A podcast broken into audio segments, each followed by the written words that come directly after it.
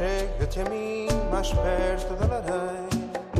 Vou-te contar a história verdadeira. O meu desejo teria sido de suprimir a censura logo que cheguei ao poder. Marcelo Caetano, o último chefe de governo antes da Revolução, engendrou, nas conversas em família do quarto ano de mandato, sustentar alguma vontade de abertura, mas a realidade continuava a ser censura. Neste episódio de Antes da Revolução, assim era a imprensa.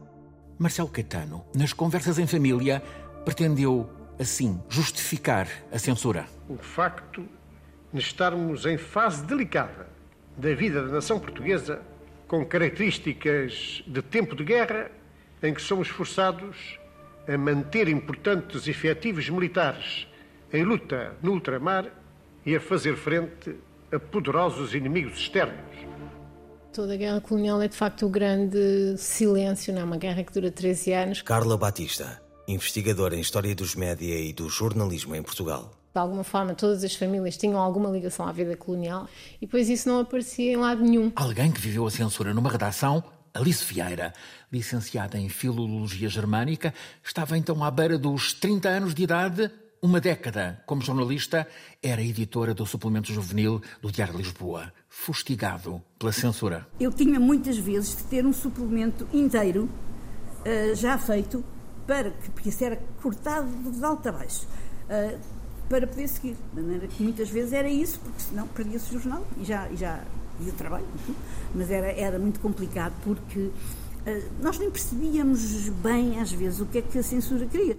Os censores queriam cortar pela raiz o pensamento que os mais novos propunham publicar.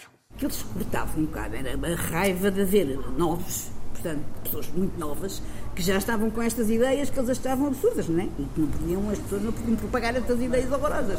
Então aí cortava, mas cortavam. Eu, eu, eu lembro-me que às vezes eram textos grandes, assim, quase meia página, tudo ar. A censura pretendia que o país nos jornais fosse um país de gente honrada, acomodada, satisfeita.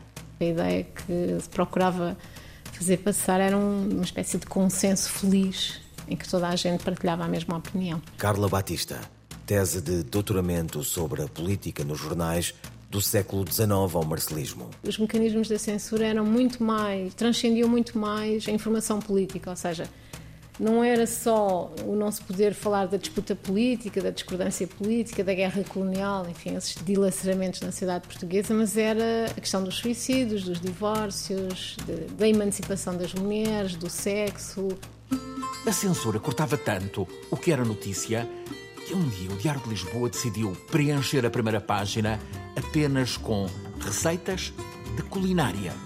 Eles tinham cortado tanto, tanto, tanto que no, dia seguinte o, o, Diário de Lisboa saiu só com receitas de culinária, de receitas de cozinha. Nós também queríamos depois que as pessoas entendessem o que é que tinha sido cortado, não é?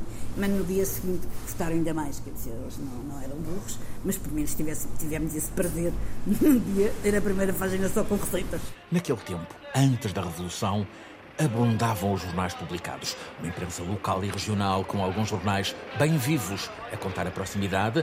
Havia os depois desaparecidos vespertinos, jornais que iam para a rua a partir das gráficas de Lisboa todas as tardes. O Lisboa, a capital, o República, o Popular.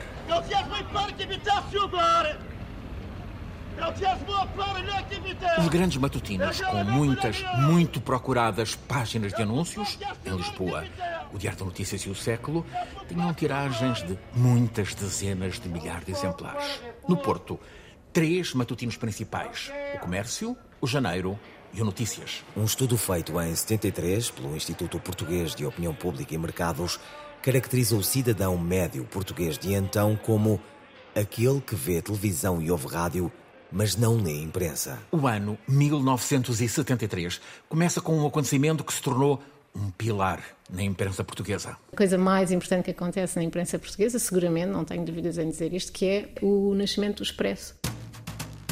Agora, em 2023, as mulheres são à volta de 43% dos cerca de 5 mil jornalistas com carteira profissional. Então, em 73, meses antes da Revolução, mulheres jornalistas eram uma raridade. Ah, muito poucas, muito poucas. Eh, eu lembro-me quando entrei para o, para Diário de Notícias, já nem falo no, no, no, Lisboa.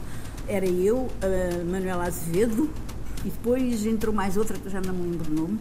Eh, mas nada, era tudo, tudo, tudo domínio da homem. No Porto, o chefe de redação do Jornal de Notícias pretendia a redação Zona Livre de Mulheres. Esse chefe de redação, Manuel Ramos, não queria mulher na redação. Germano Silva foi chefe de redação do Jornal de Notícias.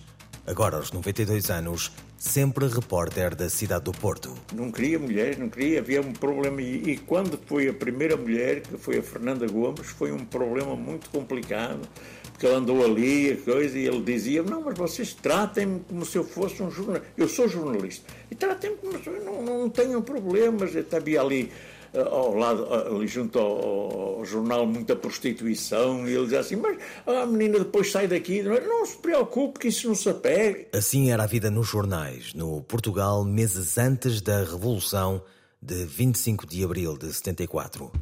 No próximo episódio, Fátima e Religião. Alfredo Teixeira, doutor em antropologia, professor da Católica, avisa que há mais Fátima para aprofundar. Esta Fátima, eh, que é construída a partir da história de cada um dos peregrinos que ali vai, é uma história que está bastante por contar. Chega-te a mim mais perto da lareira, vou-te contar a história verdadeira